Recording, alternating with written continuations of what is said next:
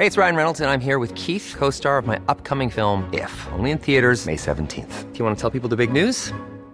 All right, I'll do. Sign up now and you'll get unlimited for $15 a month in six months of Paramount Plus Essential Plan on us. Mintmobile.com slash switch. Upfront payment of $45 equivalent to $15 per month. Unlimited over 40 gigabytes per month. Face lower speeds. Videos at 480p. Active Mint customers by 531.24 get six months of Paramount Plus Essential Plan. Auto renews after six months. Offer ends May 31st, 2024. Separate Paramount Plus registration required. Terms and conditions apply if rated PG.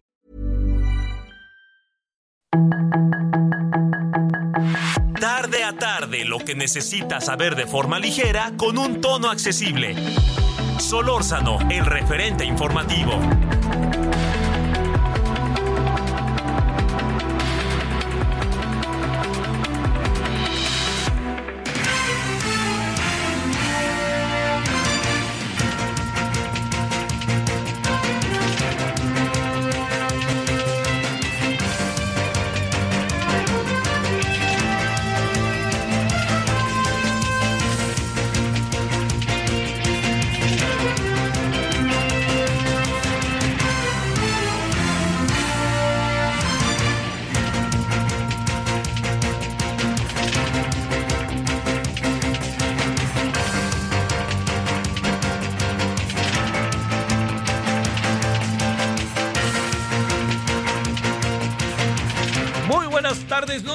Gracias que nos acompaña. Tarde, noche de día lunes 18 de septiembre en este 2023. 98.5 de FM aquí desde la Ciudad de México, Heraldo Radio. Estamos en el referente. Guadalajara, Monterrey, Oaxaca, Tepic, Itzmo, La Laguna, Tampico, Tuxtla Gutiérrez, Chilpancingo, Mérida, McAllen y Bronzeville. Gracias que nos reciben, más todos los que nos siguen a través precisamente de todo el, el proceso de, de, las redes y este nuestro portal, etcétera. Bueno, yo espero que haya pasado un buen fin de semana.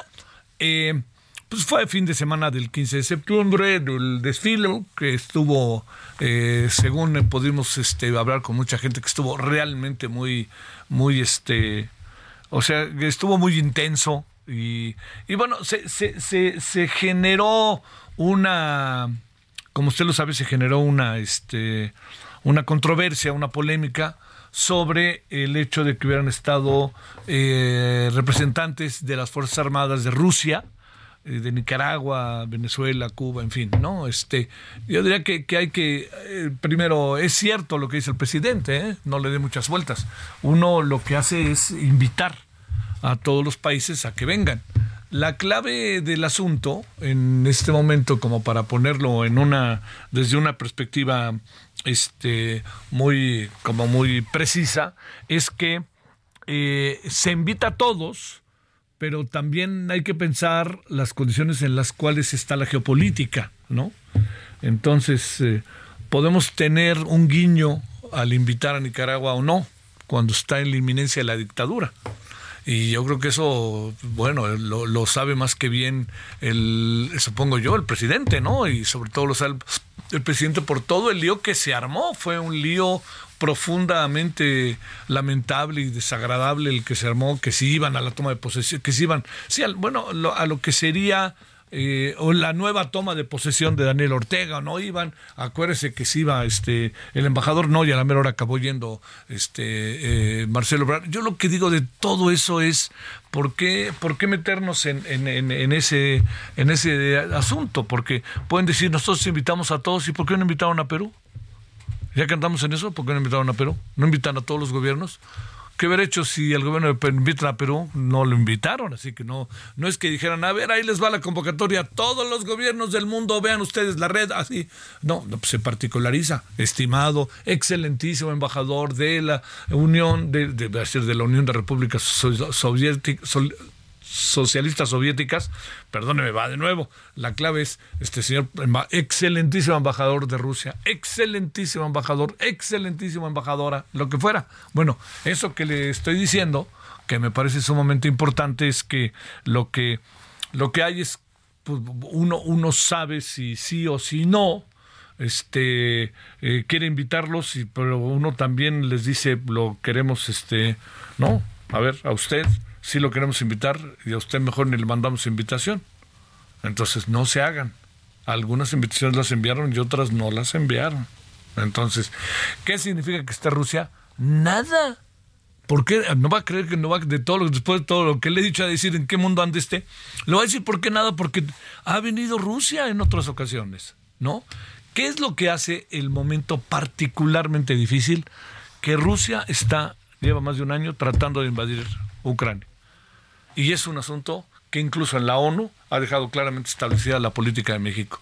¿No hubiera sido mejor hablar, tener ahí los buenos oficios y decir, oigan, en esta ocasión no nos vamos a invitar porque no queremos meternos aquí en un lío interno? Bueno, el señor Daniel Ortega, no lo vamos a invitar, pues este, pero lo invitan. Entonces, eso es lo que hace. No es que no sean invitados, sino la coyuntura geopolítica es lo que todo lo hace profundamente complicado. Y entonces hay que saber leer las cosas, hay que tener cuidado con las cosas. Eso es todo. Pero el presidente, no crea el presidente que se levanta todo mundo y grita y se, es que somos la 4T, son nuestros adversarios. No, señor, no todo es así, no todo es blanco y negro como usted lo pone. Hay cosas ahí que tienen otra dimensión, adquieren otra dimensión y adquieren una dimensión porque hay factores externos los cuales también participan de las cosas. No es así, ¿no? Le vuelvo a decir. A ver qué hubiera hecho si el gobierno de Perú dice que viene con todo lo que ha pasado, o el gobierno de Panamá con todo lo que más o menos se medio va resolviendo algo. Bueno, todo eso es lo que yo creo que es mucho, muy importante considerar. Eso es lo, que yo diría. Para mí, la crítica a lo que se está diciendo y está pasando, que quede clarísimo, créamelo, para mí no tiene que ver con la 4T, tiene que ver con una estrategia de carácter geopolítico. A ver, ¿qué hacemos ante las cosas? Están pasando cosas y está pasando cosas en el mundo. Somos actores, porque luego también, ¿no? Nomás cuando nos conviene, nos echamos para adelante. Cuando no nos conviene, este, eh, luego, luego uno avienta toda la caballería, ¿no? Es una cosa para pensar. Entonces, aquí hay que ser equilibrado, parejo, porque es nuestra política exterior. Entonces, que vengan o no vengan, es una decisión que toman ellos, pero también si vienen o no vienen es una decisión que tomamos nosotros porque los invitamos o no los invitamos. Yo creo que bien se pudo haber hecho un rápido asunto. Señor excelentísimo embajador de Rusia, le quiero decir esto. No lo vamos a invitar, no lo tomen como un desplante, nos queremos evitar problemas, la situación es muy delicada, no, no queremos meternos en trabajo. Señor Daniel Ortega, ya que es nuestro cuate, oiga, pues ¿qué pasó aquí? Pues no los vamos a invitar, hay una transición, hay muchas cosas acá adentro que los deben de entender, o si tan rudo es el asunto, pues no inviten a nadie. Y así nos quitamos de problemas, que nuestro ejército es, bueno, el desfile fue realmente espectacular, ¿no? Bueno, ahí está como para pensar ese asunto. Segundo tema. A ver, eh, yo digo que Marcelo Ebrard está decidiendo, está decidir, está decidiendo sin decidir. A ver, voy a tratar de explicarlo. Yo creo que todas las condiciones que se van dando para el señor Marcelo Ebrard las está creando es no creo una asociación civil. ¿Por qué? Porque si creo una asociación civil, creo una asociación civil y no un partido. ¿Por qué? Porque no es tiempo para los partidos. ¿Está bien, señor? Así es. Tiene usted razón. Pero, ¿qué es lo que quiere? ¿Qué es lo que quiere? Este, crear una corriente dentro de Morena. ¿Sabe lo que eso significa en Morena? Que créame, en Morena en voz alta dicen, regresa Marcelo, te lo pedimos. Y en voz baja, ¿qué dicen? ¿Usted cree que dicen? Están diciendo, perdóname, si, si decide a la mera hora no regresar, ay, pues viéndolo bien, qué bueno. Porque además, fuera no, no va a perjudicar tanto a Morena. Eso es un asunto que, que, se ve. Y el presidente le fue creando un camino, lo que pasa es que luego se echó para atrás, pero el presidente, ¿qué fue lo que dijo? No, tiene mucha empatía en la clase media. No, hasta seguramente queda en segundo lugar por este, le, pasa a Xochitl. Pues eso ya le estaba pintando el camino, ¿no? El presidente y a la mera le dijo, ay, ay, ay, no, espérame, ¿qué estoy haciendo? Lo estoy echando antes de que se vaya. Espérame, eso no es cosa mía. Bueno, más allá de todo, también hay otra variable. La señora Claudia Sheinbaum está actuando como candidata. Ya actúa como candidata. Ya tiene buena parte de los hilos del poder. Y eso es muy importante. Bueno, todo esto que le cuento para que usted sepa por dónde andamos. Ahorita regresamos y le seguiré contando el resto. Y por lo pronto, ahora sí, venga de ahí un resumen para que sepamos qué anda pasando en México y el mundo. La información de último momento en el referente informativo. Ovidio Guzmán López, hijo del narcotraficante Joaquín El Chapo Guzmán, líder del cártel de Sinaloa, fue acusado hoy formalmente de cinco cargos relacionados con tráfico de drogas, lavado de dinero y posesión ilegal de armas de fuego en la Corte de Distrito Norte de Illinois, en Chicago, tras lo cual se declaró no culpable.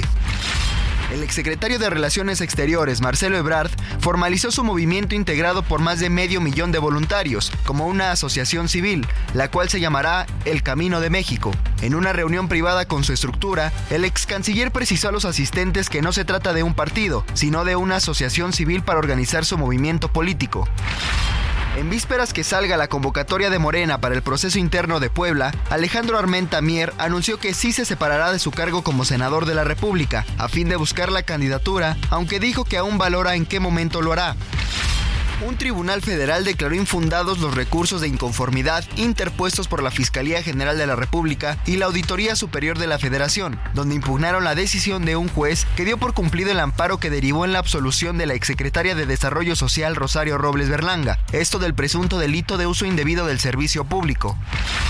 Un juez de control con sede en el reclusorio norte aplazó la audiencia del ex procurador general de la República Jesús Murillo Caram, donde sería imputado por los delitos de desaparición forzada, tortura y contra la administración de la justicia relacionados con el caso Ayotzinapa. De ser declarado culpable, alcanzaría una sentencia hasta de 82 años de cárcel una jueza dictó prisión preventiva justificada contra Alan N. por la probable comisión del delito de feminicidio cometido en contra de su novia Ana María Serrano Céspedes, joven de 18 años, a quien habría privado de la vida dentro de su casa en el municipio de Atizapán, en el Estado de México, el pasado 12 de septiembre.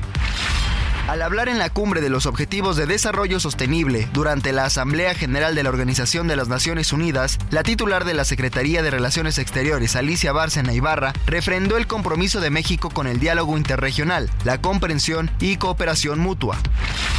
En Tapachula, Chiapas, decenas de migrantes de Haití y países africanos interrumpieron violentamente en las oficinas de la Comisión Mexicana de Ayuda a Refugiados con la exigencia de ser atendidos de forma inmediata fiscales estadounidenses planean utilizar como evidencia judicial conversaciones que interceptaron a sicarios de Guerreros Unidos durante y después de la desaparición de los 43 normalistas de Ayotzinapa la noche del 26 y madrugada del 27 de septiembre de 2014. Esto como parte del proceso contra Adán Zenén Casarrubia Salgado, el Tomatito, uno de los líderes históricos de esa agrupación criminal.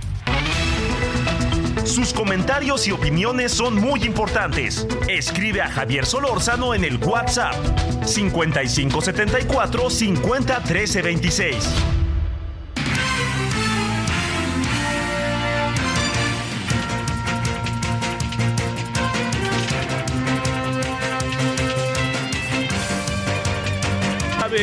lo que ha pasado en las últimas horas. en la noche, no lo olvide, este, a las 21 horas en hora del centro estamos en Referente de la Noche, en Heraldo Televisión, Canal 8 de Televisión Abierta, y estamos en Isis Sky y eh, a través de las redes, estamos a través de nuestro portal, en fin, todo ahí para que usted nos acompañe.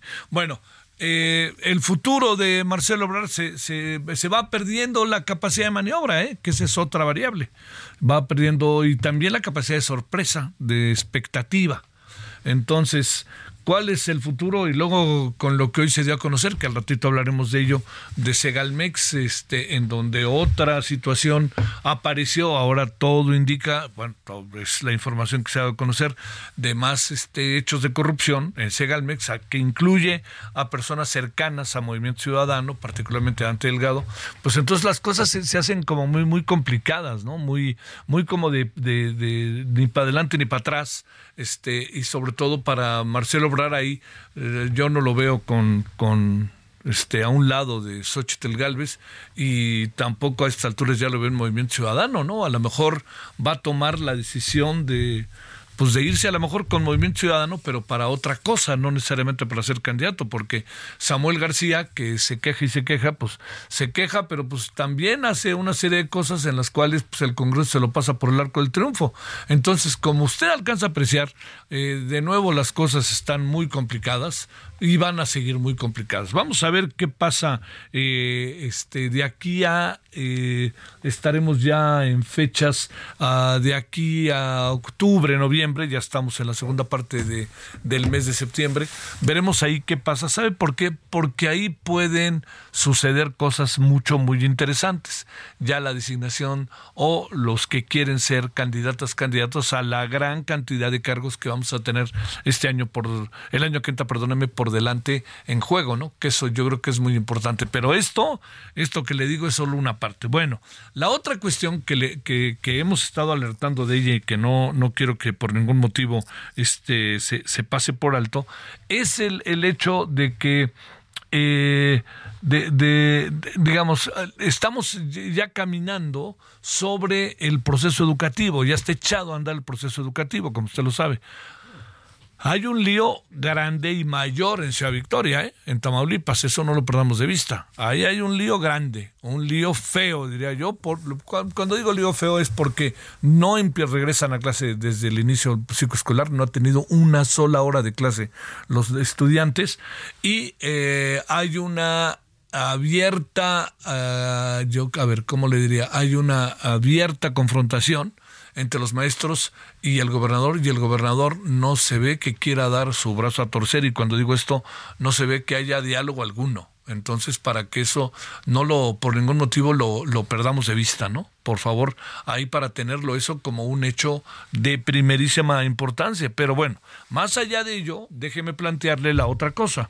Eh, eh, estamos encontrando que la evaluación de los estudiantes antes de que entren en este curso trae un conjunto de deficiencias muy marcadas y este y le diría eh, muy marcadas y me atrevo a decir no solo eso sino muy riesgosas en cuanto a que en cuanto que, que hay una deficiencia clara de cuatro de cada diez estudiantes andan mm, con procesos en lo que corresponde a lectura, matemática, etcétera, con deficiencias marcadas.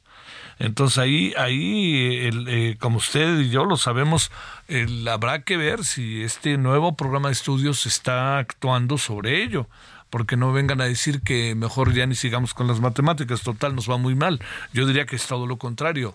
Las matemáticas son el eje ahora de muchas de las cosas que están a nuestro alrededor y en la vida de cada uno de nosotros.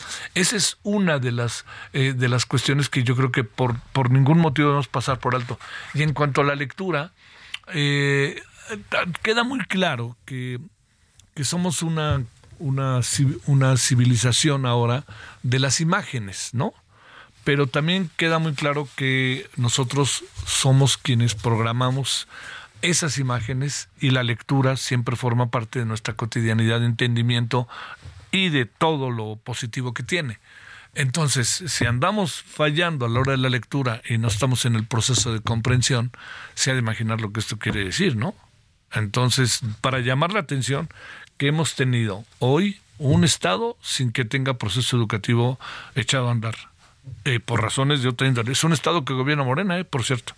Y el otro asunto es que hay evidencias de las deficiencias que están teniendo en el proceso educativo de, de, antes, no que quede muy claro, no estoy diciendo que esto se les vamos a estos cuatro años, cinco años, que quede clarísimo que no, pero estos cuatro o cinco años también sumaron algo, ¿no? Como para considerar. Bueno, a las 19 con 18 en la hora del centro, en este día lunes abriendo la semana, un tema más que sé que siempre nos, nos, eh, nos inquieta, ¿no? Y nos inquieta y mucho, que es que mañana tenemos un simulacro aquí en la Ciudad de México, en la zona metropolitana. Eh, para las personas que nos están escuchando fuera de la ciudad, de la zona metropolitana, es para los capitalinos siempre muy importante eh, este tema, porque eh, desde el momento en que empieza a escucharse alerta sísmica ahí en el cuerpo humano de estos de estas mexicanas y mexicanos que estamos aquí en la Ciudad de México, este, ah, ¿no? De qué tamaño vendrán las cosas y cómo serán las cosas y qué debo de hacer.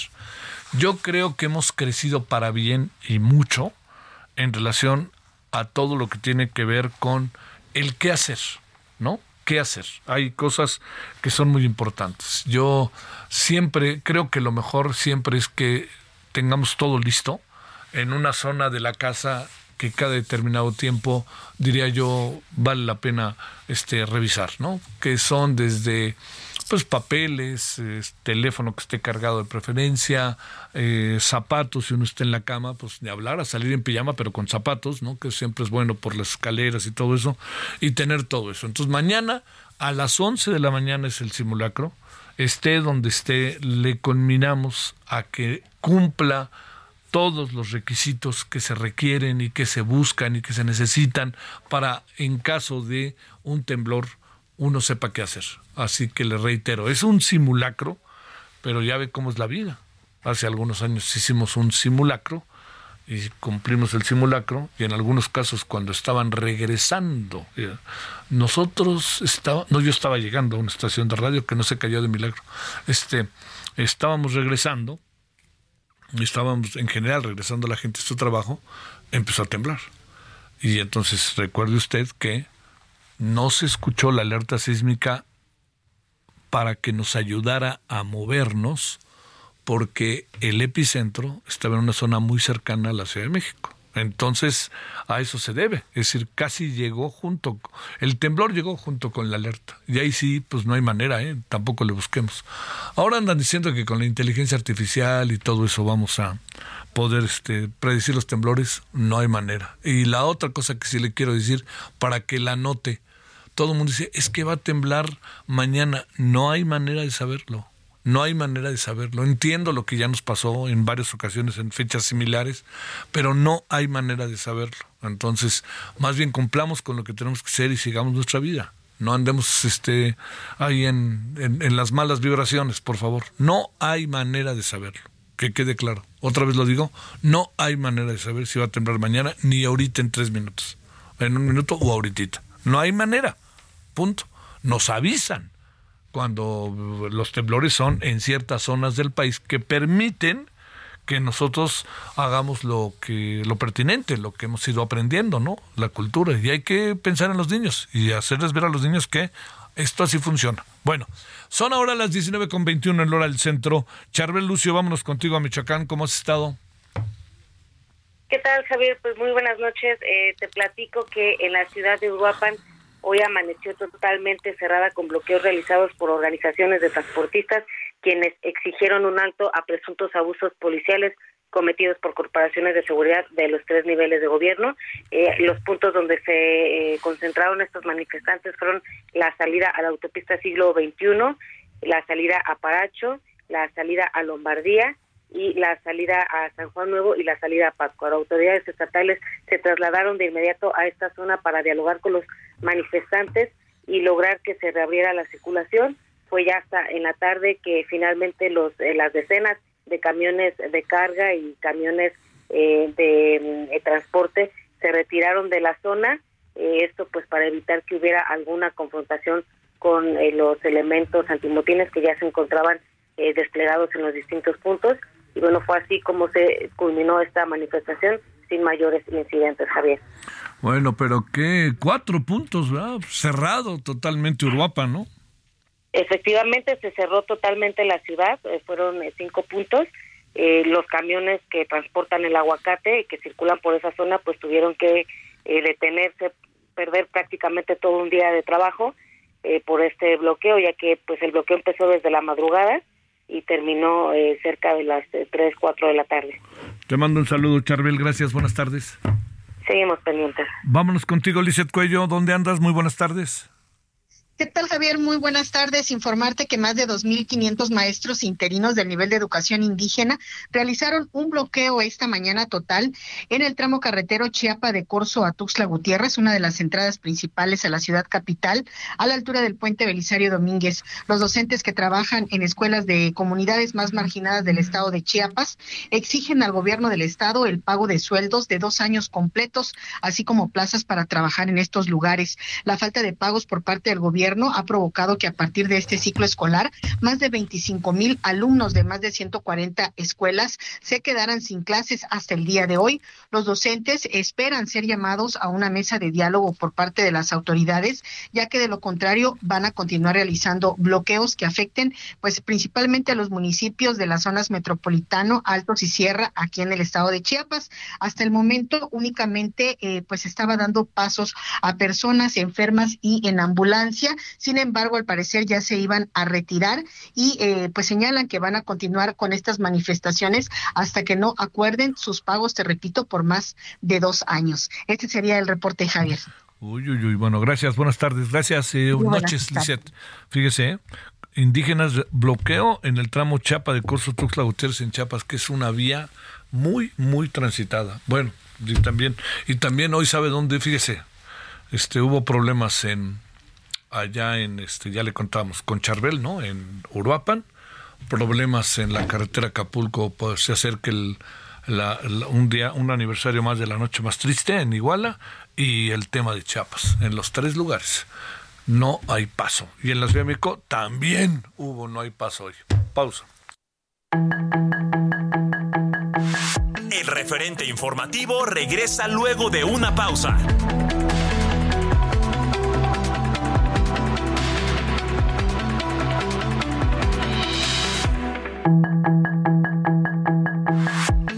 Estamos de regreso con el referente informativo.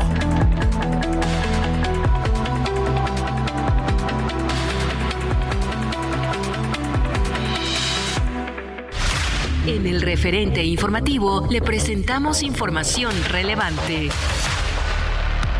Ovidio Guzmán se declaró inocente de cargos en Estados Unidos. Dictan prisión preventiva contra Alan N. por el feminicidio de Ana María Serrano.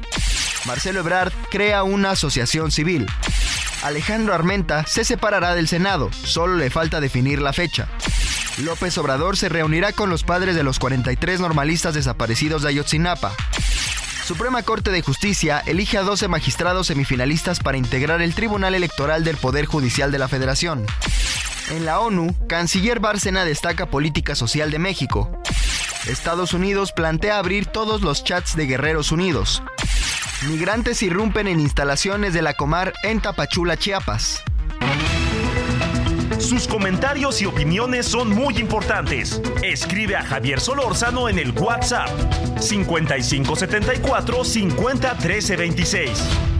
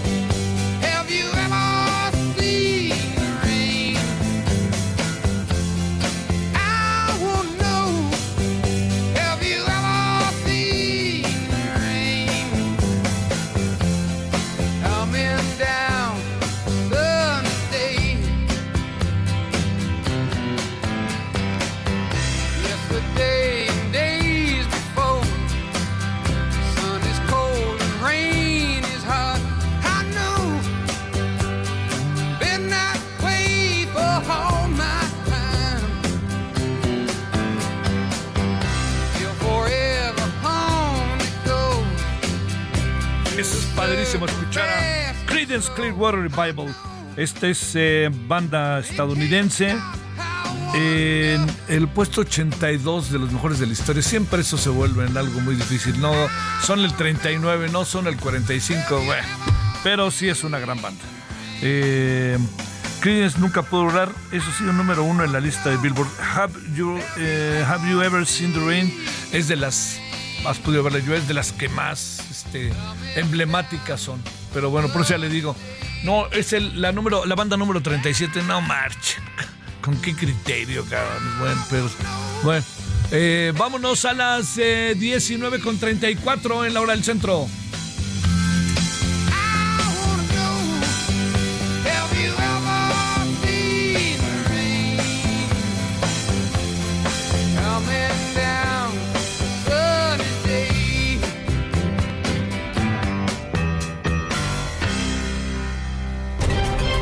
Solórzano, el referente informativo.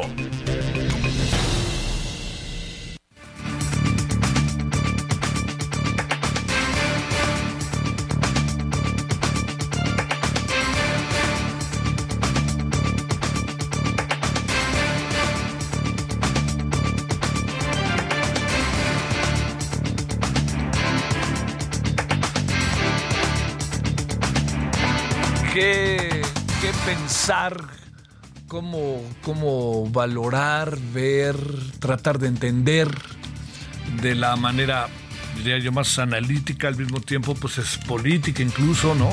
Eh, la extradición de Ovidio, que tarde que temprano se iba a dar, ¿eh? Tarde que temprano. Ahora, que se hayan conjuntado con dos, tres cosas es lo que ha llamado la atención, pero eh, me sorprendo mucho menos de lo que usted pudiera, este, a lo mejor si me pregunta, ¿le sorprendió? No, no, no me sorprendió. Me sorprendió el conjunto de hechos que se dieron, que pueden tener algo de casualidad, pero este hombre sí iba a ir porque sí iba a ir. No es el mero mero, no es el mero, el mero mero es su hermano, ¿no? Y vamos a ver ahora qué, de qué tamaño es la sopa, de qué tamaño es lo que suelta, ¿no? Que esa es otra, que ya sabe que, pues por ejemplo, Emma Coronel soltó la sopa, yo creo, ¿no? Y pues ya estaba desfiles, ¿no? Y toda la cosa. Pero más allá de ello, pues habrá que ver. ¿eh? ¿Qué le parece si mejor lo vemos en perspectiva, lo analizamos, junto con esta detención de 26 personas de autodefensas en La Ruana, que decían que eran del cártel y resulta que eran de autodefensas. Bueno, ya sabe, eh, tienen muy bien desarrollados sus servicios de inteligencia, como se puede ver. Bueno, David Saucedo, analista de temas de seguridad. Querido David, muy buenas tardes, noches, ¿cómo has estado?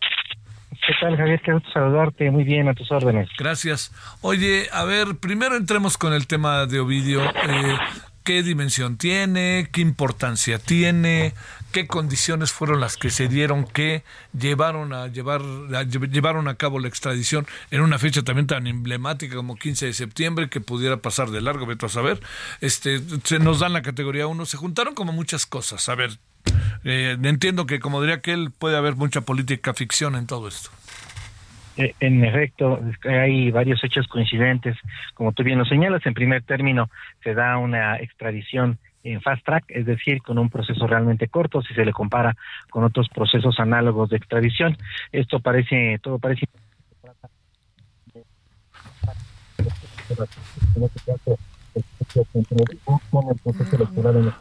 a ver, este, permíteme tantito, perdón, David, que se, se, se por alguna razón ahí, pum, de repente bajó el, el volumen de tu voz y te dejamos de escuchar. Casi que diría yo al mismo tiempo que empezó la, la, la conversación. Este, pero bueno, a ver, ¿no? Este, no lo tenemos. A ver, vamos ahorita y le contamos.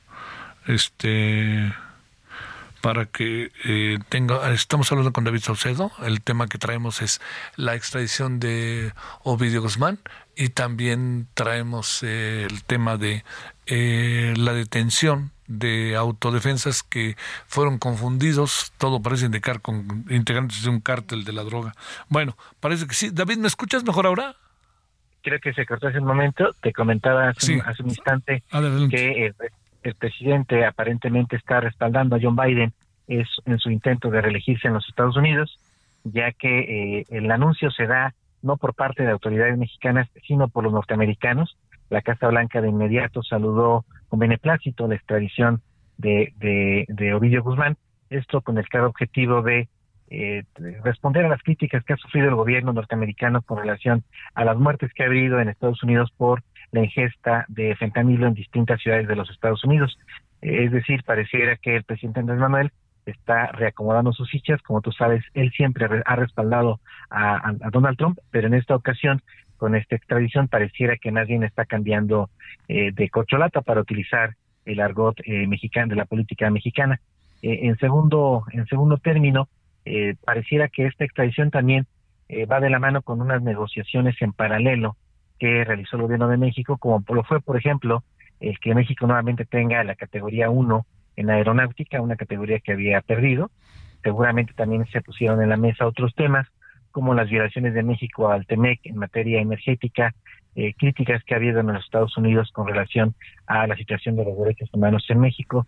Es decir, pareciera que el gobierno de México está intercambiando extradiciones, en este caso la de Ovillo Guzmán, y otra que no fue tan, tan difundida, tan conocida, pero se trató de un integrante también de alto nivel del cártel Jalisco, que fue extraditado hace algunos días eh, eh, a los Estados Unidos, también un, personaje apodado El Gari, que tiene una alta responsabilidad, tenía una alta responsabilidad en el cártel Jalisco, y está en cola otra extradición, la de Rafael Caro Quintero, que como tú sabes ha sido para los norteamericanos una obsesión desde hace no años, sino décadas. A ver, David, eh, ¿qué importancia adquiere en fondo y forma esta extradición? Tiene un impacto político, un impacto mediático, un impacto electoral. Eh, me parece que desde el punto de vista de seguridad no, no hará mucha diferencia, es decir, la extradición de Ovidio no, va, no, implica que se reduzcan los envíos de drogas ilícitas de México a los Estados Unidos.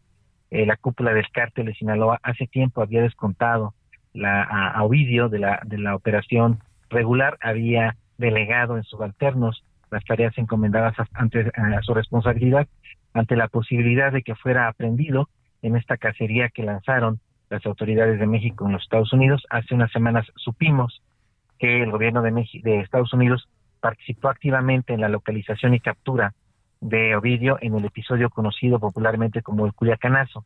Estoy seguro que en esta segunda coyuntura también participaron activamente con el objeto ya antes mencionado, es decir, poder enfrentar la ola de críticas que habrá en campaña en contra del presidente Biden por el tema de el fentanilo en los Estados Unidos. A ver, ahora entremos en esta parte.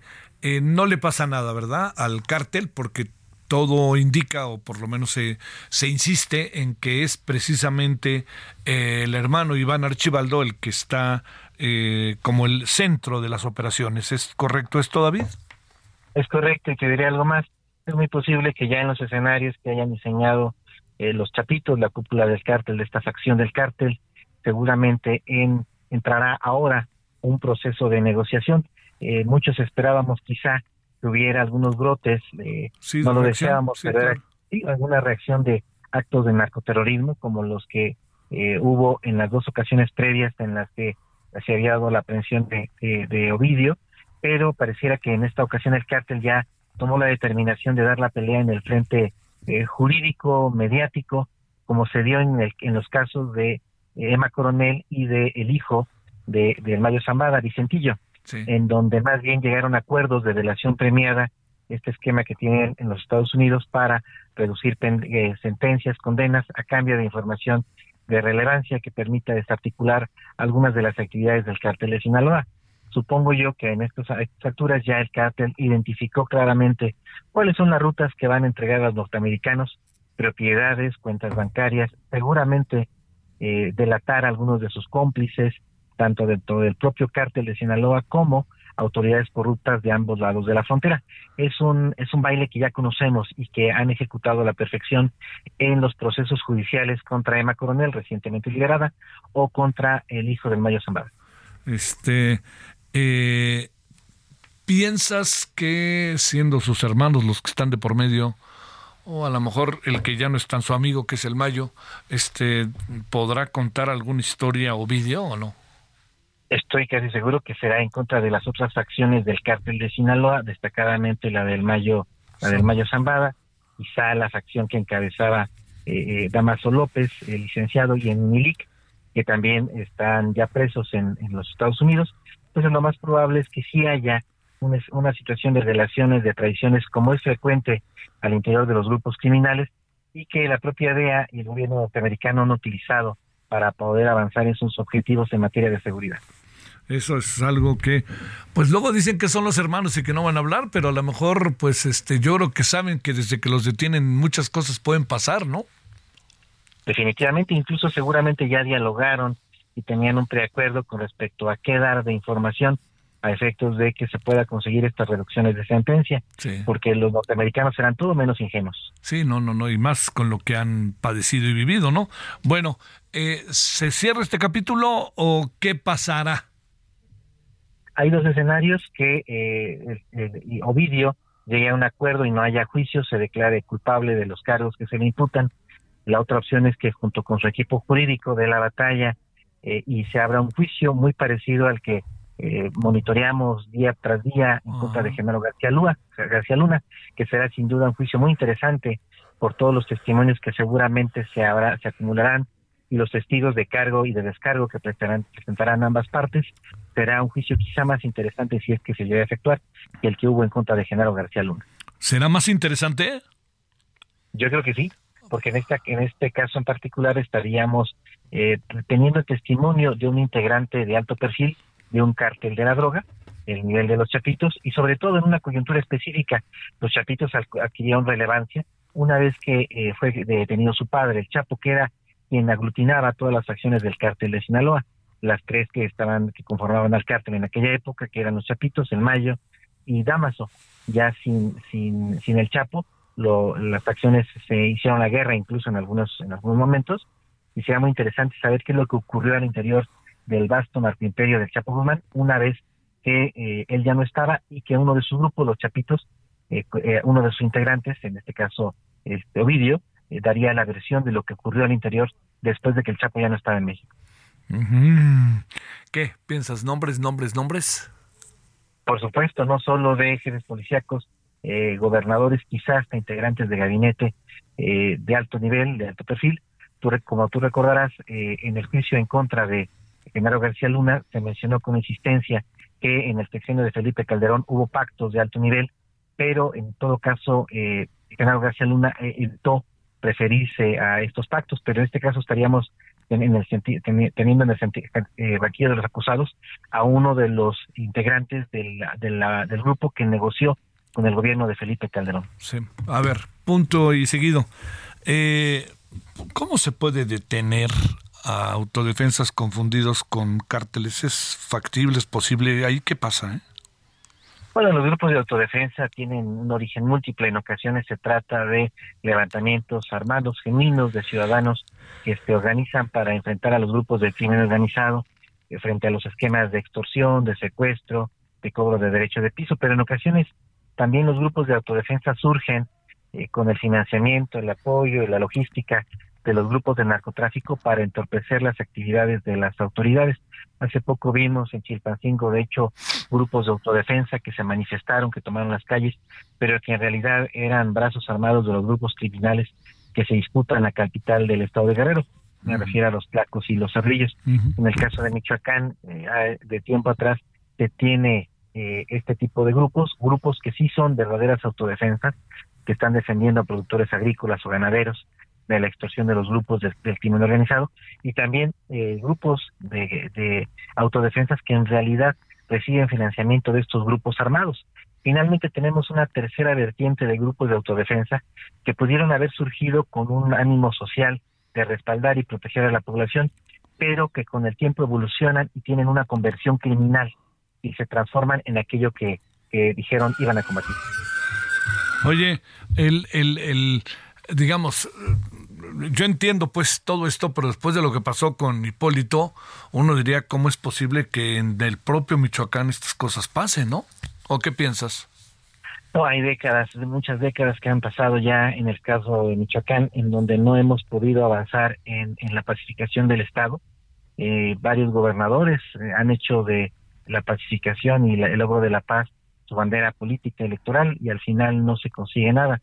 Prácticamente la situación de, Michoacán en ocasiones no avanza, sino que más bien retrocede. Lo que tenemos actualmente en Michoacán es que un segmento de los cárteles unidos pactó con el cártel Jalisco y esto produjo una reducción momentánea en el número de homicidios. Sin embargo, otro grupo, quizá mayoritario, de los cárteles unidos sigue en pie de lucha y sigue combatiendo a esta alianza combinada de cártel Jalisco con exintegrantes de, de las mafias michoacanas y que están disputando todavía el control de las actividades criminales.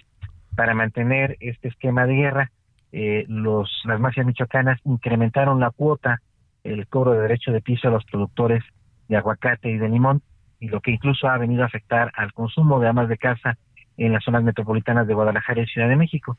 Es un verdadero desastre lo que ocurre en Michoacán. No parece haber una salida en el corto plazo.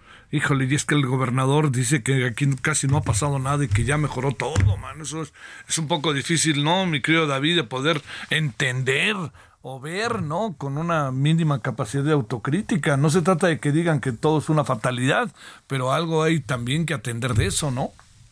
En varios estados del país, algunos de los cuales hubo transición eh, a favor de candidatos y ahora gobernadores de Morena, lo que tenemos más bien es que grupos políticos eh, pactaron con algunos grupos criminales y de ahí que estén tratando de fortalecer esos grupos criminales ocurrió en el caso de Guerrero, con imágenes como las que vimos de, una alcaldesa sentada dialogando y negociando con grupos criminales.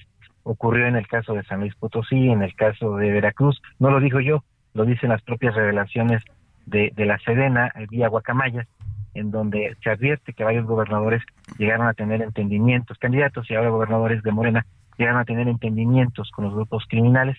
Así que me parece que la apuesta del gobernador eh, de Michoacán es eh, que el grupo criminal que pactó con el cártel Jalisco logre pacificar el Estado y en todo caso le están haciendo la guerra a las mafias michoacanas, lo que queda de Cárteles Unidos, que es todavía un grupo grande, para poder lograr la paz, pero sería en todo caso una paz narca. Oye, pero híjole, también ahí se vuelve, vuelve uno a lo mismo, eh, con todo lo que ha pasado con las autodefensas, con todo lo que han sido castigadas, este, que el ejército no tenga servicios de inteligencia o la Guardia Nacional claros como para poder identificar, suena, suena verdaderamente como fuera de lugar, ¿no? Eh, aparentemente la inteligencia, en este caso los informes, eh, la descripción de la situación territorial de los grupos de poder, parece que hay más o menos un diagnóstico, evidentemente con varios errores eh, de esta actualización, esta información un poquito atrasada, pero lo que falla es quizá eh, los operativos de captura, de detención, de retención y el, proceso en contra de los narcotraficantes. Casi todos los narcotraficantes de alto nivel en México alguna vez estuvieron en la cárcel, todos, ¿eh? casi todos, incluso eh, el propio Mencho. Pero todos alcanzaron la libertad debido al sistema judicial que tenemos y al sistema penitenciario corrupto que permite este tipo de situación. Te mando un gran saludo, David Saucedo, y gracias que estuviste con nosotros. Gracias a ti, Javier. Un abrazo. Gracias. Ahí tiene los dos temas que están dando vuelta y vuelta. Uno que tiene que ver con la extradición de Ovidio Guzmán y el segundo que tiene que ver con la detención de 26 personas de autodefensas en La Ruana que ellos pensaron que eran de los cárteles, vaya usted a saber, pero bueno, todo ello y además con un día dificilísimo para Michoacán, ¿eh? por lo de Uruapan, que también Charbel nos contaba al inicio. Gabriela Montejano, ¿cómo está Guanajuato? Buenas tardes, noches.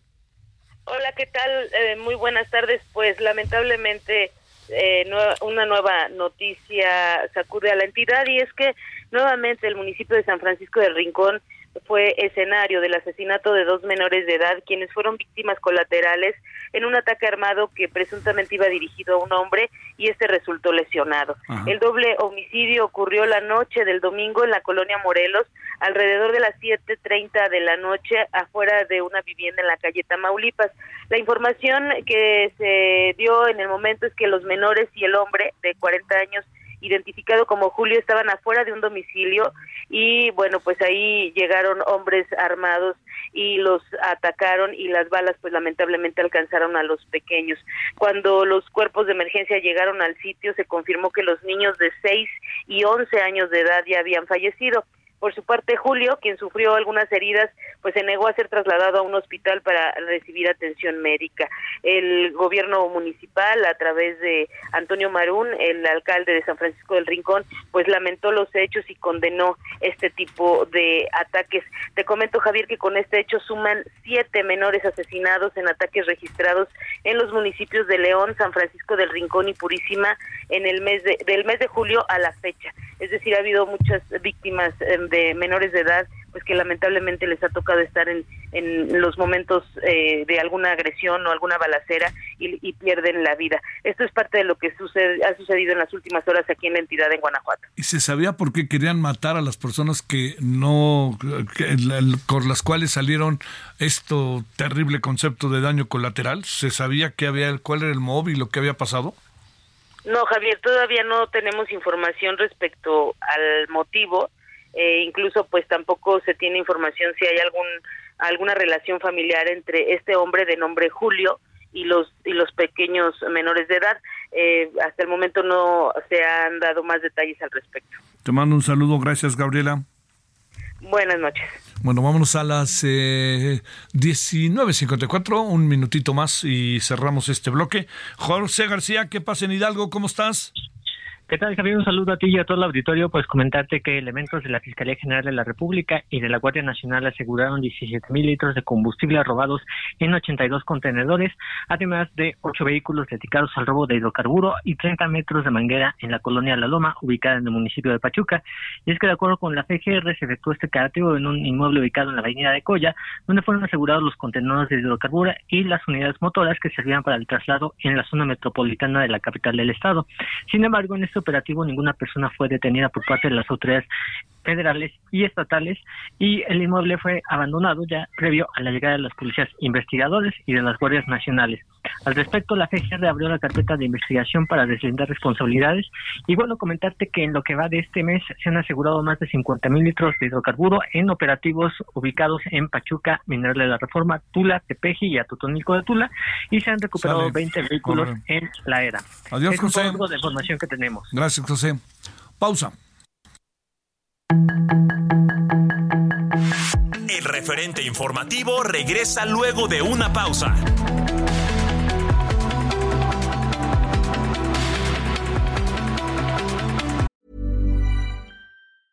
There's never been a faster or easier way to start your weight loss journey than with PlushCare. PlushCare accepts most insurance plans and gives you online access to board-certified physicians who can prescribe FDA-approved weight loss medications like Wigovi and Zepbound for those who qualify. Take charge of your health and speak with a board-certified physician about a weight loss plan that's right for you. Get started today at plushcare.com slash weight loss. That's plushcare.com slash weight loss. plushcare.com slash weight loss.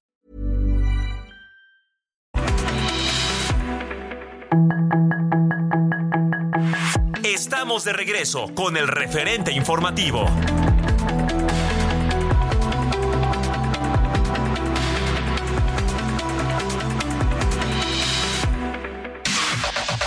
La información de último momento en el referente informativo.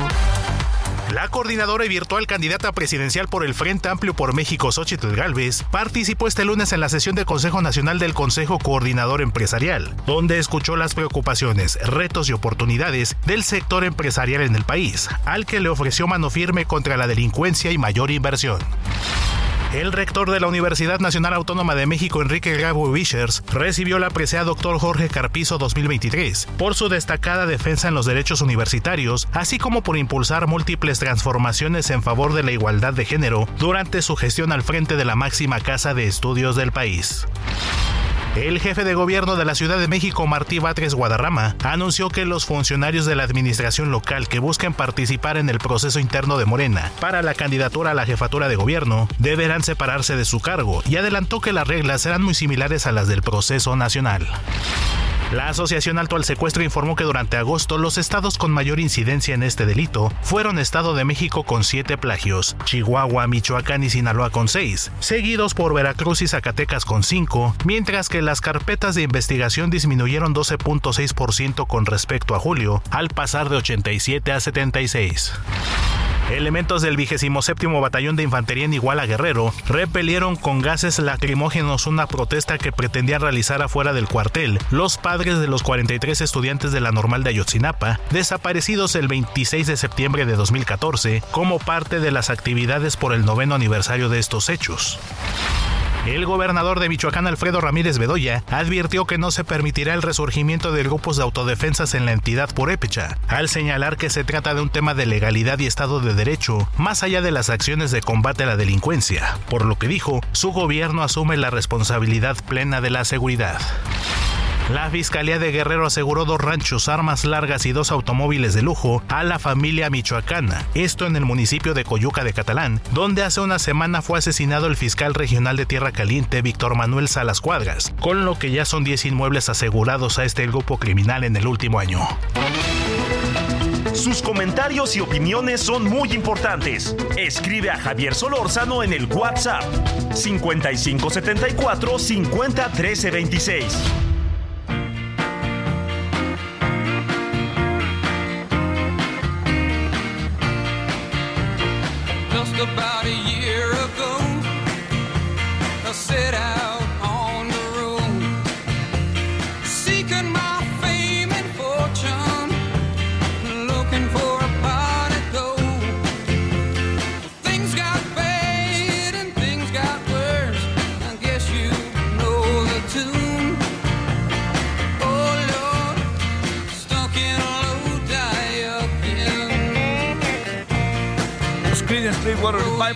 Esto es Lodi.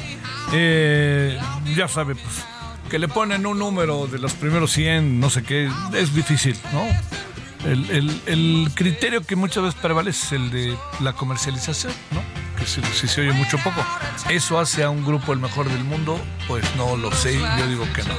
Bueno, vámonos a las eh, 20 horas con 4 minutos. Entramos a la segunda hora de El Referente Radio en 98.5 de FM desde la Ciudad de México.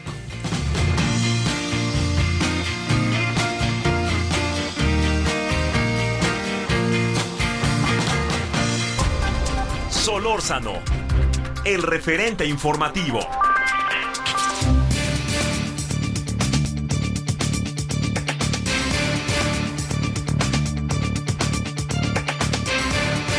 Bueno, eh, el tema Segalmex no para, ¿eh? Le diría que a menudo aparece una novedad. Y cuando hablo de una novedad, aparece exactamente algo que ahí uno no, no, este, no, no, digamos, no, no deja de sorprenderse, ¿no? Por todo lo que hay eh, exactamente atrás de Segalmex y que no se ve que se esté resolviendo y que exista un alto nivel todavía, diría yo, de impunidad, ¿no? Porque resulta que todos los que están metidísimos, resulta que todos los que están metidísimos no tienen nada que ver y tienen que ver siempre un tercero o cuarto. Pero hoy apareció otra novedad. Iván Alamillo, periodista de investigación de Mexicanos contra la Corrupción y la Impunidad, con usted y con nosotros. Querido Iván, gracias que estás con nosotros. ¿Cómo te ha ido? Javier, es un placer estar como siempre aquí contigo y con tu, con tu audiencia. Muy bien, gracias. Gracias. A ver, oye, ¿qué, qué pa- ¿cuál es la, la nueva, pues sí, diría yo, la nueva sorpresa de todo esto? Pues mira, tanto como sorpresa, lo que publica hoy el diario Reforma eh, no lo es tanto. Eh, nosotros en, en Mexicanos contra la Corrupción ya habíamos revelado estos nexos que, que había entre directivos de Segalmex eh, y algunos eh, militantes del partido Movimiento Ciudadano. Eh, lo, lo novedoso de la nota de reforma del día de hoy es eh, son los dichos, los señalamientos de este empresario que, que ya obtuvo un criterio de oportunidad de la fiscalía. Este empresario se llama Ricardo Lambretón. Es uno de los empresarios que firmaron estos contratos completamente irregulares y llenos de corrupción eh, en Liconza para el procesamiento de leche. Eh, y son estos señalamientos que él hace, ¿no? Que son bastante, bastante fuertes. Por ejemplo, él, él dice que que pagó sobornos en efectivo a René Gavira, que era el brazo derecho de Ignacio Valle en Segalmex, ¿no? René Gavira era el director de finanzas. Eh, él también menciona, ¿no? Que el abogado de Gavira pues les propuso lavar el dinero a través de ventas de, de arte, ¿no? De cosa. pinturas. Qué cosa. Eh, sí, exactamente. Entonces son estos dichos, estos señalamientos los que los que son la novedad. Ahora, este, eh, ¿qué es de René Gavira? Mira, René Gavira, nadie sabe de su paradero, es, es un misterio en dónde está. Eh, es curioso porque él ya enfrentaba tres procesos penales en su contra, ¿no? Y tenía que ir a firmar cada 15 días eh, aquí a los juzgados y sin embargo se le fugó a la fiscalía. Eh, nadie sabe si está en el país, nadie sabe si salió, eh, está en Estados Unidos, eh, pero sí es de llamar la atención que si la fiscalía sabía que este personaje tenía la capacidad económica y los recursos y los contactos para darse la fuga, pues no lo haya supervisado con, con mayor detenimiento, ¿no? ¿Podemos seguir pensando que el amigo del presidente no tuvo nada que ver y que todo le pasó cerquita y ni cuenta se dio? La verdad, la verdad, Iván. No, para nada. Mira, de hecho, la nota de reforma ejemplifica muy bien, ¿no? Eh, por qué Ignacio Valle no puede decir que, que no se no enteró del asunto. Ajá. Sí, exactamente. Recordemos eh, que Ignacio Valle también fue militante de Movimiento Ciudadano, ¿no? Y no solamente fue militante, sino que incluso dirigió una organización que se llamaba México con Valores. Eh, vaya el cinismo, ¿no? Eh, y eh, durante ese tiempo en el que estuvo en Movimiento Ciudadano, conoció a este empresario Alejandro Puente Córdoba, al que después le adjudicó estos contratos multimillonarios, aún sabiendo que Puente Córdoba tenía relaciones con amigos suyos, ¿no? De Movimiento Ciudadano. Entonces, pues por supuesto que Ignacio Valle conocía a este personaje y sabía de quién se trataba. ¿Y quién es Alejandro Puente? Pues Alejandro Puente es un viejo conocido ya de la política mexicana, eh, es un empresario que comenzó a tener cierto eh, reconocimiento, ¿no? Cierto eh, reflector. En la época de Felipe Calderón, era un empresario de la rama de las telecomunicaciones. Eh, incluso él forma parte del Consejo Consultivo de la entonces Procuraduría General de la República, en donde se le acusó, se le señaló de, de varios malos manejos de contratos irregulares, igual por millones de pesos. Eh, y pues vuelve a salir, ¿no? Casi 10 años después en el, en el sexenio de, o más de 10 años después en el sexenio de López Obrador. Este, ¿Eso qué, qué supones que habrá pasado? ¿La memoria es efímera? ¿Se olvidó todo? ¿Qué supones? Pues mira, está eh, pues este esta serie de negociaciones, ¿no? Que está teniendo MC actualmente con, con su candidato presidencial, ¿no? Que si que si Samuel García se postula, si no se postula, que si MC pues le quitaría votos a, a, la alianza, a, la ah, alianza opositora, etcétera, ¿no? Entonces, pues es, es algo que también se está cruzando aquí, ¿no? Como todo este juego de las candidaturas, ¿no? Y de Dante Delgado, si no, si no se decide a quién postular. Entonces es algo para tener también en, la mira, ¿no? Todo esto que está sucediendo en la sucesión presidencial. ¿Qué será del dinero? ¿Sabemos dónde está? pero supongo que no, ¿no? Pero ¿en qué se pudo haber usado el dinero, además del consumo propio de los que le entraron al moche y se movieron por aquí por allá? ¿Qué, qué supones que pudo pasar? ¿Se pudo haber usado para Movimiento Ciudadano? ¿Qué supones? Pues mira, eh, tenemos pistas, ¿no? De que eh, gran parte del dinero eh, se, se hizo, se convirtió en efectivo, ¿no? Y una vez que el dinero se convierte en efectivo, pues bien sabemos que es casi imposible seguir el rastro, ¿no? Sí, sí, sí. esto lo hacen con toda la intención para no dejar un rastro en el sistema bancario y pues que sea imposible darle un seguimiento. Sin embargo, nosotros en Mexicanos contra la Corrupción descubrimos hace ya un año que precisamente el empresario que señala a, todos estos líderes de MC en la nota de reforma y que ya obtuvo el criterio de oportunidad, se convirtió de la noche a la mañana en un empresario inmobiliario, ¿no? Eh, con, desarrollos enormes en, Yucatán, en progreso. Eh, él no tenía ningún tipo de experiencia ¿no? en el ramo inmobiliario y sin embargo, pues después de recibir los contratos con Segalmex, pues empieza a invertir, ¿no? En este ramo. Eh, y esa es una pista, ¿no? De, de dónde pudo haber ido el dinero. Eh, pero pues como periodistas llegamos hasta cierto punto, ¿no? No tenemos los dientes que tiene la UIS, que, tiene la Fiscalía, pues ya correspondería a ellos este, ver en dónde terminó. Oye, a ver, Isaí, sobre esto mismo, eh, Alejandro Puente, ¿dónde se encuentra ahora? Porque esa es una de las grandes claves del asunto. Y me pregunto si no tendría que responder o algo, o, simplemente más bien tendría que ser acusado y pues, ni hablar, meterlo a la cárcel, o, cómo funciona esto, ¿no? Sí, es, es una pregunta importante porque Alejandro Puente Córdoba hasta el momento no ha sido eh, acusado por la Fiscalía General de la República, es decir, no hay un proceso abierto en su contra todavía, ¿no? A pesar de que claramente estuvo o, fue partícipe de este fraude multimillonario. Eh, hay fotos de Alejandro Puente Córdoba, por ejemplo, con Dante Delgado, ¿no? El, líder y fundador de MC. Eh, hay fotos de Alejandro Puente con Manuel Lozano, el director de comercialización de, de Segalmex. ¿no? Entonces, eh, pues las pruebas de los vínculos que él tenía con MC y con los directivos de Segalmex ahí están, ¿no? Están en redes sociales y hasta el momento la Fiscalía General pues no le ha fincado ningún tipo de responsabilidad. Eh, incluso la nota de hoy dice que Alejandro Puente pues usaba prestanombres, ¿no? Para no aparecer él en esta empresa, designaba a prestanombres y son estos prestanombres los que están pagando eh, los platos rotos, ¿no? Y que actualmente están en prisión por este fraude. El caso de Lozano. Exactamente, el caso de Lozano, de estos convenios multimillonarios para el secado de leche, ¿no? Eh, a esta empresa que de hecho era una empresa que cambió su giro de la noche a la mañana, era una constructora y cuando empieza el sexenio cambia su giro para dedicarse a, productos lácteos, ¿no? Pero pues claramente no tenía ningún tipo de experiencia y no era conocida en el ramo.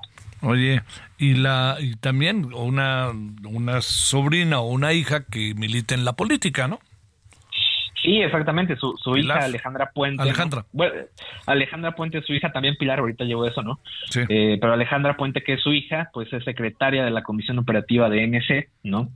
Eh, y también, pues, pues, Pilar Lozano McDonald, que es hija de Manuel Lozano, ¿no? El director comercial de, de Liconza. También tiene relación ahí con él, una relación de, de amistad. ¿Qué tendría que pasar, Iván, ante esto? Y sobre todo porque se abre un hueco fuerte para Movimiento Ciudadano, como fuere, ¿no? En un momento bueno, además, como bien decías desde el inicio de la conversación, Iván, esto no es un asunto que haya empezado ayer, ¿no? Sí, así es, pues mira, para que para que este asunto no quede en la impunidad, pues hace falta primeramente voluntad política, ¿no? Eh, voluntad política, pues, del Ejecutivo, eh, de la Fiscalía General, que sabemos que no es del todo autónoma, ¿no? Eh, que responde en muchas ocasiones al Ejecutivo. Eh, y pues es eso, ¿no? Voluntad política, porque la Fiscalía General pues tiene todas las herramientas, todas las pruebas, todos los documentos que hemos publicado nosotros desde la prensa, desde el periodismo, ¿no? Eh, y pues tendrían ellos que dar nada más como este último amarrón para, para terminar de, armar estos casos, pero pues no hay voluntad y por esto no se ha hecho. ¿Y qué va a pasar con este con algo que ahí se, se convierte claro, claro, con Ignacio Valle? Ignacio Valle sigue recibiendo su sueldo, ¿no? Como director de, de, esta, de este organismo de gobernación. Ay, ahorita se me fue el nombre, eh, del INAFED. Eh, eh, pues él ahí sigue, ¿no? arropado por el presidente, con un sueldo de 105 mil pesos mensuales y sin ningún proceso abierto en la Fiscalía General. ¿Dónde estará toda la lana, querido Iván? ¿En qué estará metida? ¿Para qué se habrá usado? Si la pones en efectivo, híjole, ya el asunto se puso, inevitablemente piensas en la política, ¿no? Sí, exactamente. Una vez que ya se convierte en efectivo, ya hasta incluso para las autoridades es muy difícil seguir el rastro, ¿no? Sí, no, y además que se esté usando políticamente, ¿no?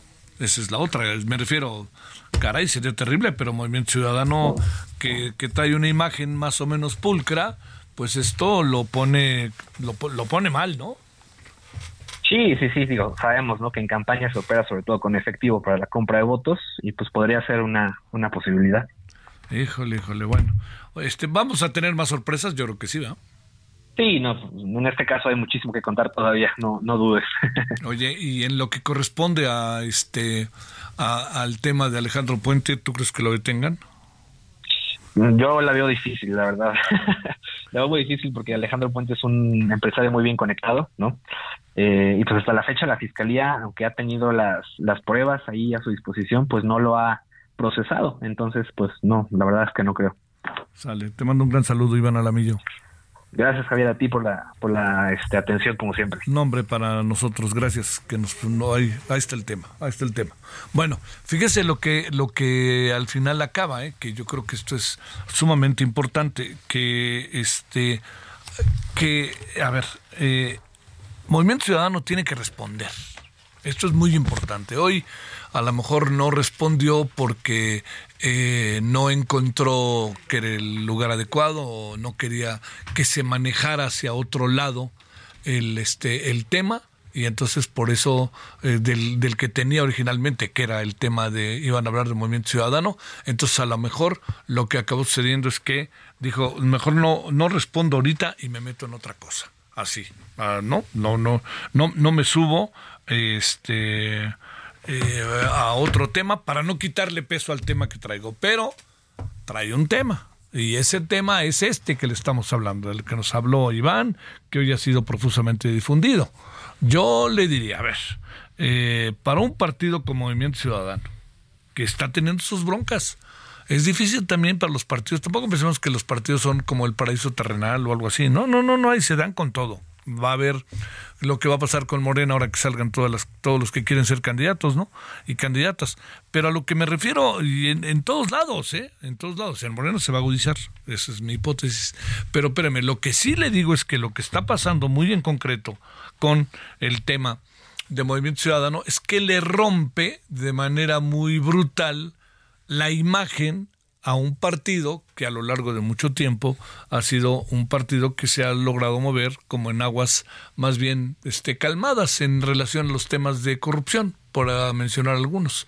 Entonces, lo que sí hay que plantear, ver y reflexionar y no dejar por ningún motivo un lado es que eh, Movimiento Ciudadano tiene que hacer una respuesta pública y se la tienen que exigir a su presidente, a Dante Delgado la verdad. No, no, no, no se vale tener tantas eh, actitudes de esas de, este benevolentes. No, no, no es cierto lo que pasa. Aquí el asunto me es necesaria una respuesta del Movimiento Ciudadano formal, ¿no? Porque hasta ahora no han desmentido nada. Y esto ya tiene tiempo y hoy se volvió a difundir de manera, bueno, en, en, el proyecto de reforma hay toda una explicación que, la verdad que se ve muy difícil de ir en contra de ella, ¿eh? Que, o sea, de, algo así como vamos a demostrar lo contrario, pues órale, demuestre lo contrario, pero sí me parece que esto de Movimiento Ciudadano los coloca, los tiene en apuros, ¿eh? La verdad, yo ojalá sepan responder y responder rápido. No dejen pasar el tiempo. Bueno, vámonos con Fernanda García. Cuéntanos, Fernanda, ¿cómo has estado? Buenas noches. Hola Javier, buenas noches. Un saludo a ti y a tu auditorio. Pues te platico que eh, varios temas de la conferencia mañanera. Hoy eh, el encargado de obras del proyecto Tren Maya, Oscar Lozano, dio a conocer los avances del tramo 5, 6 y 7, los cuales corresponden, eh, comprenden de 621 kilómetros que recorren eh, 11 municipios de los estados de Campeche y Quintana Roo. Explicó que en el tramo 5 eh, hay ya eh, 111 kilómetros de vía doble electrificada, la cual va de Cancún Aeropuerto a Tulum. El tramo 5 tiene, el tramo 6 tiene listos 255 kilómetros de vía desde Tulum hasta Chetumal y el tramo 7, eh, que es de vía, de vía sencilla, tiene concluidos 254 kilómetros y van desde Chetumal hasta Escarcega. Eh, añadió que eh, en estos tres tramos, en las estaciones, bueno, el correspondiente al tramo 5, ya hay tres estaciones concluidas y dos bases de mantenimiento de vía. En el tramo 6 eh, hay una cochera en, la, en Tulum y, y una vía y una estación de mantenimiento de vía. bueno, respecto a las zonas arqueológicas, dijo que se están mejorando 12 eh, por el Instituto Nacional de Antropología e Historia y finalmente eh, dijo que se están construyendo 200, 840 eh, obras complementarias que van desde pasos peatonales, vehiculares y de fauna, así como puentes ferroviarios y obras de drenaje eléctrica. Eh, también durante la mañanera eh, se dio a conocer que a pesar de que el secretario de Salud, Jorge Alcocer, señaló que solo se aplicaría la vacuna de COVID-19 a grupos vulnerables durante la temporada de invierno, el mandatario López Obrador aseguró que esta va a ser aplicada de manera universal, pues es un derecho eh, que tienen los mexicanos subrayó que la secretaría le están dando prioridad a los grupos de a los grupos más vulnerables, pero de todas maneras el que quiera, aunque no tenga la necesidad y aunque no sea una persona susceptible a contagiarse, tendrá la oportunidad de vacunarse. En tanto a las compras de las vacunas, señaló que la secretaría es la que se está haciendo cargo de, este proceso, eh, pero no hay límite para el presupuesto de, de, estas compras, pues el tema de la salud es un derecho humano y el gobierno está comprometido en garantizarlo a todos los mexicanos. Te cuento también en temas de, de, violencia digital a niñas y niños que la organización Te Protejo México presentó un reportaje con el cual eh, buscan hacer conciencia sobre la problemática de la violencia sexual infantil en el mundo digital del país, ya que en la actualidad los casos de este tipo van en aumento y se registran en edades aún más tempranas. Cándido Pérez, investigador de Early Institute, habló de los datos recabados por la organización en el último año, los cuales eh, reflejaron que durante ese tiempo se registraron un total de 2.000 reportes con, eh, con este tipo de violencia. Y de esos casos, el 91% eh, las víctimas son niñas y niños eh, entre 4 y 13 años de edad recalcó que la vulneración de estos niños cada vez es en edades más tempranas, pues muchos de los fenómenos que están relacionados con este tipo de problemáticas antes se veían eh, típicamente en adolescentes y en personas adultas mayores, pero ahora se encuentran con mayor frecuencia en niñas y niños. Eh, durante la conferencia de prensa, Violencia Sexual Infantil en el Mundo Digital, Daniela Calvillo, eh, coordinadora de Protejo México, explicó que esta organización se le dedica a la eliminación de material de abuso sexual infantil, es decir, fotos y videos eh, que contengan, que en sus contenidos vengan niños, niñas y adolescentes. Es la información que te tengo, Javier. Sale, muchas gracias, Fernanda. Buenas tardes. Buenas tardes. Sí, el, presidente se la va a pasar, pues ahora sí que de aquí hasta el final de su sexenio, supongo yo todos los fines de semana tratando de apurar y apurar y apurar las obras, particularmente pues el tren Maya y no se nos olvide también eh, por ningún motivo dos bocas, ¿eh? Bueno, oiga, una información importante es que hace cosa de nada, eh, que es una buena información, la verdad. Eh, fue la secretaria de Gobernación, eh, se ha reunido con el gobernador de Guanajuato, con el gobernador perdón, de Tamaulipas y la eh, secretaria de Educación Pública, la señora, la secretaria de Educación Pública, para decir que parece con líderes del sindicato de maestros, el 20 de septiembre, miércoles, se reanudan las clases en Tamaulipas, más bien empiezan, no se reanudan. Vámonos, eh, vámonos contigo, Carlos Navarro, ¿dónde andas? Buenas noches, Javier. Te saludo con gusto a ti al auditorio desde la indómita Ciudad de México, donde a seis años del sismo que la sacudió en 2017 y que cobró la vida de 228 personas y dejó miles de damnificados, el gobierno local no solo trabaja en la reconstrucción física, sino en la vida social. Así lo afirmó hoy el jefe de gobierno Martí Batres en conferencia de prensa, quien aseguró que las autoridades son sensibles a este tipo de situaciones explicó que el gobierno es sensible y trabaja en el campo que le corresponde para la reconstrucción, no solo física, sino de la vida social. Y es que a seis años en esta administración se aseguró que se iba a concluir la reconstrucción sin embargo, todavía hay personas que señalan que no han vuelto a casa, mientras que el gobierno reporta que han entregado alrededor de nueve mil viviendas unifamiliares. También te comento, le comento, Javier, que la conferencia de prensa estuvo la secretaria de Gestión Integral de Riesgos y Protección Civil, Miriam Ursúa, a quien le preguntamos si realmente había cambiado la resiliencia y la prevención a raíz de este lamentable hecho en la Ciudad de México, dijo que ha cambiado totalmente, incluso la misma profesionalización de los trabajos de los trabajadores de la Secretaría de Gestión Integral de Riesgos y Prevención. Así es que mañana seis años se cumplen, Javier. Sale, te mando un gran saludo, Carlos. Hasta luego. Pues todavía hay muchas quejas de la reconstrucción, muchas, muchas quejas, ¿eh?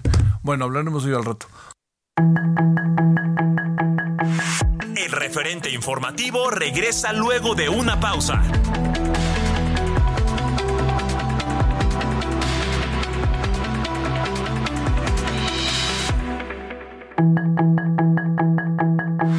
Estamos de regreso con el referente informativo.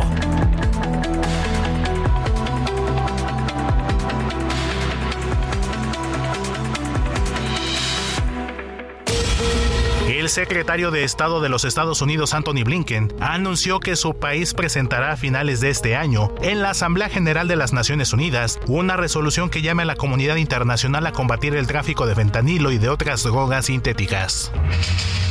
La mayoría de los Estados miembros de la Unión Europea manifestaron su rechazo a las decisiones de Polonia, Hungría y Eslovaquia de imponer vetos unilaterales a las importaciones de productos agroalimentarios ucranianos, lo que pone en riesgo la unidad al interior de la comunidad.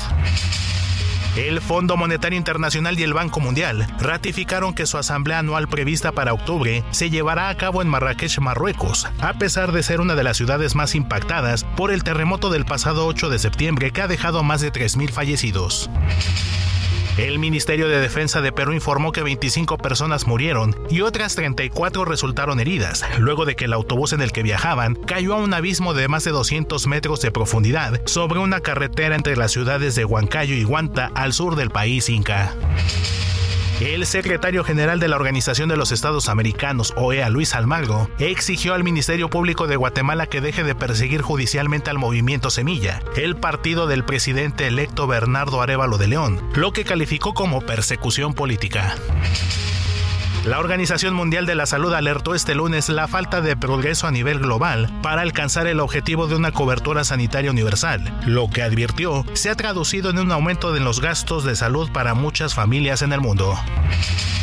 El propietario de Tesla, Elon Musk, negó este lunes que el fabricante de vehículos eléctricos esté en conversaciones con Arabia Saudita para la instalación en aquel país de una planta de montaje de automóviles, tal y como publicó en días pasados el diario The Wall Street Journal. Para el referente informativo, Héctor Vieira.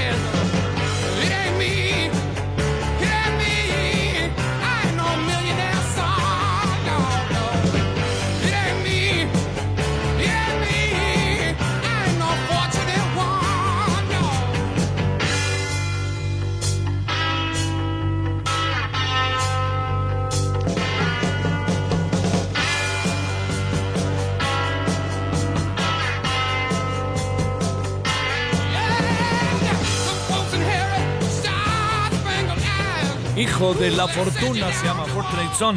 Es Credence. Eh, hoy nos dio por escuchar a Credence. Este siempre es un, de esas bandas muy emblemáticas que, que sí fueron muy importantes. Con un John Fogerty. Era, realmente era una banda que sí se escuchaba, la verdad. Bueno, son ahora las 20:34 en la hora del centro, en este 18 de septiembre.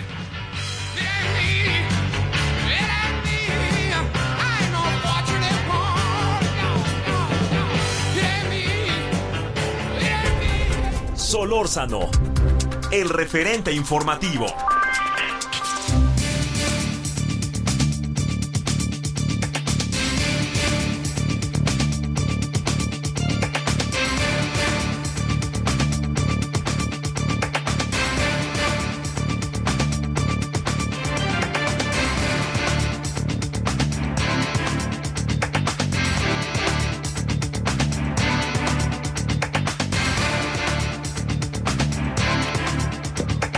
Bueno, a ver, ¿qué anda pasando con nuestros aeropuertos? Porque además se le va a meter toda la lana al AIFA y poca lana al aeropuerto que más lo requiere, que es el Internacional de la Ciudad de México. Pero, pero, así es esto. Fernando Gómez, analista en aeropuertos de aviación. Querido Fernando, ¿cómo has estado? Gracias, buenas noches. Buenas noches, Javier. Encantado de estar con ustedes nuevamente. Bueno, a ver, este, eh, digamos, eh, todo esto que es lo que yo llamo patear el bote para adelante, eh, tiene que ver con lo que vamos a acabar decidiendo o se va a acabar decidiendo por ahí del mes de, hasta donde entiendo, de, febrero, marzo, o, este 8 de enero, perdón, ¿qué nos va a decir exactamente? Eh, que todos los vuelos que se iban a mandar a la IFA se van a mandar hasta enero. Primero, ¿qué piensas de eso? Bueno, es una reducción de vuelos significativa que equivale al 30% de lo que en su momento de mayor saturación ha tenido el aeropuerto, 61 operaciones por hora. Ajá. Y esto eh, están buscando reducirlo a 42 por hora. Esto quiere decir prácticamente una reducción de un poquito más del 30%, lo cual nos lleva a pensar que tendrán que utilizarse otros aeropuertos. Si es que las aerolíneas quieren incorporar nuevas rutas o frecuencias, ahora que, por ejemplo, le fue otorgada de nuevo la categoría 1 a la aviación mexicana, y por lo cual ahora están en posibilidades de incrementar algunas rutas y frecuencias desde y hacia Estados Unidos. Y obviamente, pues no hay opciones. Hay aerolíneas extranjeras que están buscando desde hace años también operar en el Benito Juárez, no se les ha permitido, menos ahora en esta situación, y pues se va alejando el horizonte, como bien dices, pateando el bote precisamente en vez de resolver la saturación de manera integral, están sacando una serie de medidas, entre ellas esta, que es buena, pero hace falta complementarla con otras, pero de manera sincronizada. Redujeron también los vuelos o prohibieron los vuelos de carga, los vuelos regulares de carga, y obligándolas a volar, no dicen, pero se supone, obvio, que tendría que ser desde el AIFA, porque eh, los otros terminales quizás sean viables, pero quizás no. Es lo que están viendo y no hay de otra más que recurrir al Felipe Ángeles. Pero es poco lo que se va a incrementar en el Felipe Ángeles, porque el mercado está en el Benito Juárez y ahí es donde hay que atenderlo con eficiencia y prontitud. Para ello hace falta invertirle en mantenimiento, en conservación, en obras, mientras se piensa o se resuelve cómo le van a hacer para resolver esta este problema mayúsculo que ahora no nada más es la saturación del Benito Juárez, sino también eh, un problema de comunicación al interior del país. Oye, a ver, para, para tratar de, de ver esto en, este en, como en, la perspectiva real, eh, no va a ir mucha gente a la IFA. ¿O tú crees que se vaya? Pero entonces, ¿qué es lo que va a acabar pasando? Como lo que sucedió en Toluca, exactamente lo mismo, porque pretendieron convertir a Toluca en, puerto comercial, puerto aéreo comercial, recordarás que ahí iniciaron las aerolíneas Volaris, Viva Aerobús, Alma de América, este eh, Interjet, allá empezaron y obviamente después se mudaron al aeropuerto Benito Juárez, que es donde está el mercado realmente. ¿Qué pasó con la gente que volaba uh, todavía a Toluca? Pues se dieron cuenta de que no había opciones, no había alternativas, no había oferta suficiente en caso de que perdieran un vuelo o no llegaran a tiempo, lo que sea, tenían que regresarse a la Ciudad de México y como sabes, los pasajeros aéreos no esperan al día siguiente, tienen que resolverlo por problemas de agenda, por cuestiones de agenda de negocios, agenda de salud, tienen todo un itinerario planeado y lo que menos necesitan es perder tiempo. Por eso regresan a la Ciudad de México y desde ahí eh, resuelven como pueden la situación y por eso Toluca se quedó abandonado, con todas las inversiones que se hicieron, pero realmente el problema fue que pusieron a competir a Toluca con Ciudad de México en vez de haberlo hecho complementario. Lo mismo está sucediendo con el Felipe Ángeles y lo mismo va a pasar con Mexicana, que es otro tema. Están compitiendo los mismos mercados cuando lo que se necesita es detonar nuevos mercados regionales y en el caso de los aeropuertos complementarlos, pero no han sabido dar en el clavo, escuchan recomendaciones a medias, no ponen atención, implementan, eh, inventan, se les ocurren cosas, pero a la mera hora de implementarlo y de manera ejecutiva, pues no les sale. Entonces sobre las rodillas vamos tratando de arreglar esta situación que a nadie conviene porque tiene que ver con recursos públicos y ahora que viene eh, ser que ya está planeándose eh, ya se presentó el programa de presupuestos para el próximo año pues le están dando 1.500 millones de pesos al ICM y 1.500 millones prácticamente al IFA, 10 millones de pesos más uno al otro, que es lo mismo, cuando el ICM pues data de 1952 y las últimas grandes remodelaciones que se hicieron fue a finales, a principios de los 90, ¿te acuerdas con la terminal internacional que se construyó por un grupo privado con recursos propios? y eh, mediante un esquema de concesión que fue el grupo Hacking y la última inversión que se hizo pero fue con recursos del gobierno fue la Terminal 2 que resultó también insuficiente porque nada más su vida útil era de 10, 12 años, que ya culminó, ya está rebasado también. Entonces, aquí lo que hace falta es complementar y ver cómo se ejerce bien esos presupuestos, sobre todo en materia de servicios, pero ¿qué hacer? Cuando no son suficientes, pues vienen problemas. El aeropuerto capitalino, pues tiene problemas de déficit presupuestario, no le alcanza, porque eh, se va a, pagar bonos que vencieron eh, y que van a vencer en los próximos años y décadas eh, por un monto de cuatro mil millones de dólares. Eso está comprometido, ahí no dice Oye, nada. ¿Qué criterio puede haber, Fernando, para que digas, vamos a darle toda esta lana al AIFA cuando vemos qué pasa con el AIFA? y toda esta lana, no tanta al Aeropuerto Internacional de la Ciudad de México, cuando es el aeropuerto uno de los más importantes de América Latina. Así es, y además el AIFA pues acaba de ser construido hace un año y meses, ah, un año y cachito, pues no requiere tanto mantenimiento, comprenderás, mm, salvo los las obras que proseguirán en su segunda etapa, pero eso debería de ser atendido de acuerdo a cómo avance el mercado, si no vas a construir un elefante blanco. Y el ICM pues tiene problemas, eh, están haciendo pues eh, malabares los directivos precisamente para poder cumplir con las obligaciones en cuanto a mantenimiento, conservación y rehabilitación, pero hace falta crear o hacer otras obras que podrían ser viables. Lo que pasa es que pues nacen como que no, como que desconocen o no hay oídos que quieran prestar a recomendaciones ahí están eh, otras experiencias en el mundo que podrían funcionar, pero pues como que mejor le invierten allá pensando que va a funcionar a capricho, cuando lo que, de lo que se trata es de que toda inversión tenga una tasa de retorno y una viabilidad, cuando menos la autosuficiencia financiera para no distraer recursos públicos que tanto le hacen falta al país para obras y servicios públicos. ¿Qué va a pasar con la categoría 1 ahora? ¿Y a partir de cuándo nos ponen la palomita y a partir de cuándo pueden empezar a moverse las líneas aéreas mexicanas a su antojo? Bueno, las eh, aerolíneas mexicanas podrán hacerlo toda vez que sí les autoricen el restablecimiento de sus rutas y frecuencias, pero lo acaban de anunciar y prácticamente pues falta que se implemente la autorización o la reincorporación de los slots pero ese es el problema precisamente.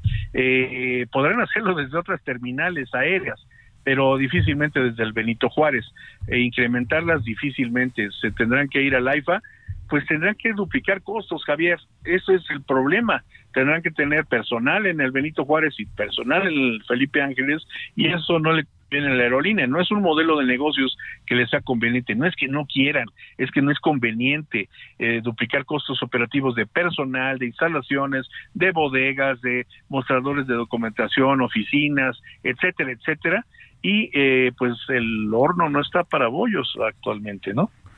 Híjole, oye, pero fíjate que sí es un asunto que, que da la impresión de que el uso del dinero pasa como a segundo plano, ¿no? Este, sí, pues, cuando, digo esto, cuando digo esto, no, no, no sé, eh, preocupa más que el desperdicio, la discrecionalidad del dinero a la mera hora, ¿no? Cuando nos demos cuenta que qué le vas a arreglar al IFA que no tenga este, ¿le vas a poner más, este, más slots o qué es lo que va a pasar? Sí, no se puede, por decreto no se puede inventar vuelos ahí, aunque se les haga bonita de puerco a las aerolíneas y a las empresas aéreas, pues no, realmente tiene que atender la demanda del mercado, eso es lo que no han entendido las autoridades.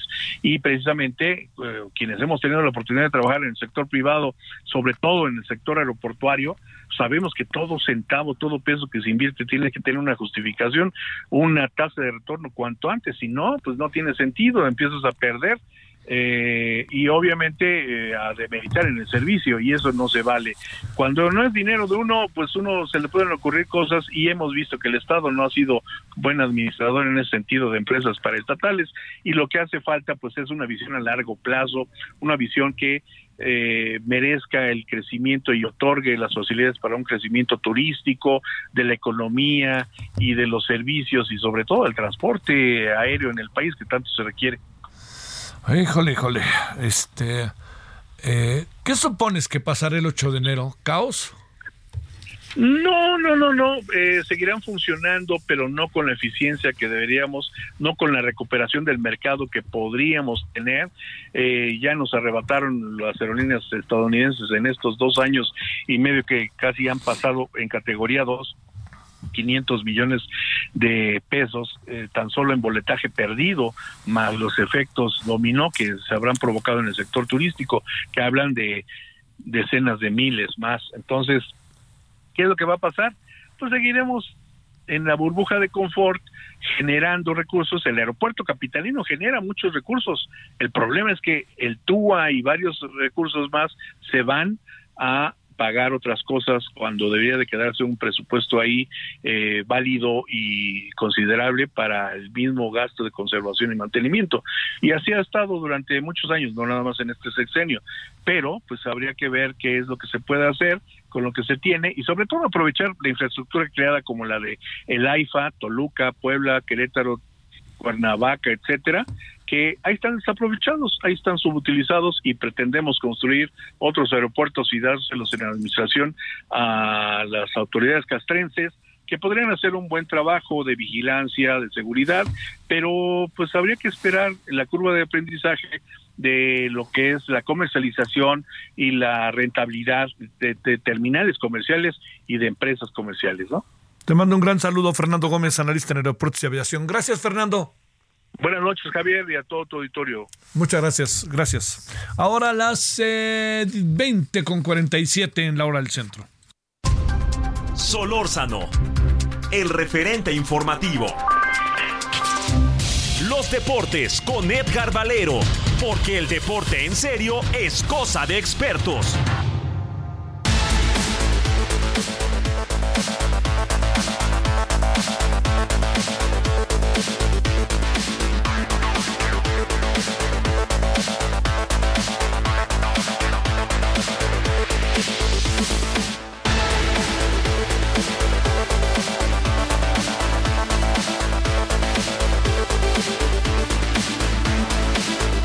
A las 20 con 48. Qué jornada tan mala para el Checo Pérez y compañía. Mi queridísimo Edgar, ¿cómo te ha ido? Muy buenas noches. Hola, mi querido Javier, ¿cómo estás? Buenas noches, ¿cómo están amigos del referente? Pues eh, me está yendo mejor que a Checo Pérez. Eh, ¿Sabes qué? La estrategia, pero ahora sí fue parejo, ¿eh, Javier? Se equivocaron con las llantas al principio de la competencia. La calificación no había sido buena y al final de cuentas, eh, por primera vez en esta temporada, luego de 14 carreras, Red Bull no está en el podium de la Fórmula 1 esto es algo que se va a remediar, por supuesto. Claro, no va a ser campeón seguramente matemáticamente Verstappen en Suzuka como se pretendía el próximo fin de semana, pero, eh, pues sí, eh, el equipo eh, de la famosa bebida energética sigue dominando. La noticia o la nota es que Luis Hamilton, el siete veces campeón del mundo, ya desplazó a Fernando Alonso en la lucha por el tercer puesto del Campeonato Mundial de Pilotos. Oye, ¿podrá perder el checo el segundo lugar? No me asustes. No, no, todavía no. todavía hay una distancia considerable. Además, eh, vienen pruebas que se le dan bien a Checo Pérez, ¿no? Viene el Circuito de las Américas en Austin, viene eh, el Gran Premio de México. Todavía hay eh, posibilidades de que Checo obtenga buenos resultados. A pesar de que pues se dio esta situación, que te digo, más que nada se debió a una equivocación en la estrategia, ¿no? Eh, y al final de cuentas tuvieron que parar dos veces. Hubo eh, equipos que pararon solamente una vez por el tema de las llantas. No, Checo Pérez tiene, tiene para terminar el campeonato del mundo como subcampeón, eh, Javier, sin duda alguna. Pero, ¿cómo se pueden equivocar de una manera como tan marcada, con tanta especialidad y perfeccionismo que tienen las carreras de autos, eh? ¿Sabes qué? Lo que pasa es que el clima no ayuda y cuando ves que hay amenaza de lluvia, como sucedió también la semana pasada, eh, opta, hay equipos que optan por salir con slicks para eh, enfrentar esa situación, pero cuando de pronto te cambia el clima, porque además eh, recordar, ¿no? estaban en una zona donde el clima cambia rápidamente, eh, tú lo sabes, no todos los lugares que tienen costa, eh, no sé, Veracruz para no ir más lejos, ¿no? Está soleado, de pronto se te viene una tormenta y a las dos horas ya no pasó nada. Híjole, oye, bueno, pues este ahora sí que ni quien se queje, ¿no? De que anden diciendo que se la ponen facilita a uno y al otro no. Ahora sí ya eso quedó. ¿Qué más tenemos además del, bueno, además del 4 horroroso cero? Bueno, pues hay que hablar de eso. Eh, ¿Sabes una cosa, Javier? La verdad es que eh, Paunovic no está mal y hoy da la cara también Fernando Hierro y dice dos o tres verdades que a muchos no le cuadran, pero uno, este resultado no cambia el destino de Chivas. Aunque hubieran ganado, tenían que seguir peleando. Número dos, están metidos en zona de liguilla y la temporada pasada a estas alturas no estaban metidos en zona de liguilla. Claro que cambió el sistema. Ahora van seis directos y está el famoso play-in para los eh, que terminen en 7, 8, 9 y 10. Eh, pero, pero el equipo se sigue ajustando eh, ante la pues innegable verdad de que no tienen un centro delantero nato. no sé cuál es el caso peor, si el de Chivas o el de Cruz Azul. Y, y Paunovic está jugando al sistema, Javier, lo platicábamos desde la temporada pasada. El, sistema es que el que entre en eh, un cambio hombre por hombre sepa qué hacer en el sistema de juego del equipo de Guadalajara. Y lo van a lograr. O sea, todavía están a tiempo de hacer estos ajustes, que sí, de pronto duele y duele mucho, sobre todo el 4 a 0, sobre eh, todo con el América. Y después de que ya la temporada pasada les habían metido otros tantos, pues entonces eh, duele, pero en el fondo no pasa nada. Y no hay crisis, ¿eh? No hay crisis en Chivas, que no, no empiecen con eso. Pues sí dieron la cara hoy, pero Ahora, dijo, leí algo que dijo Fernando Hierro, que todo el partido fueron competitivos.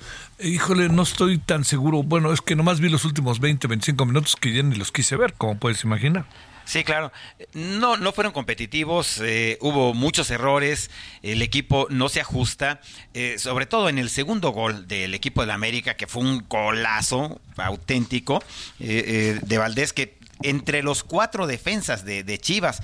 El, que mejor hizo su trabajo, que es este jovenazo Orozco Chiquete, que no es el Chiquete, sino es Orozco Chiquete, así se apellida, eh, también se fue en banda y, les dieron un baile. Pero es que este América, Javier, o sea, podía haberle prestado jugadores a Chivas para el encuentro y de todas formas tener un cuadro mejor. Este América está impresionante porque ya se está ajustando. Tampoco es como para que diga Jardine que no, que este es el América que queríamos y que ahora sí, porque esto no es cómo empieza, es cómo termina, no hay que olvidarnos de eso, ¿no?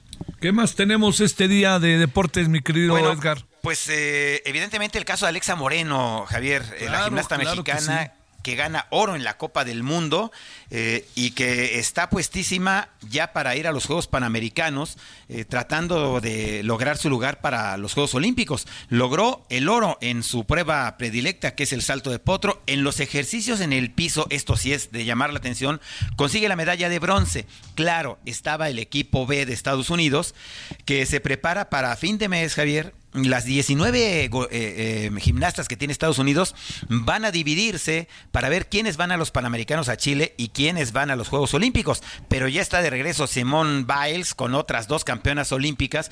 Entonces va a ser muy complicado. Y además ella se va a tener que ver las caras con el equipo B y luego con el equipo A si es que califica a París 2024, donde se llevó a cabo la competencia del sábado. Sale, mi querido Edgar, pues hasta el rato.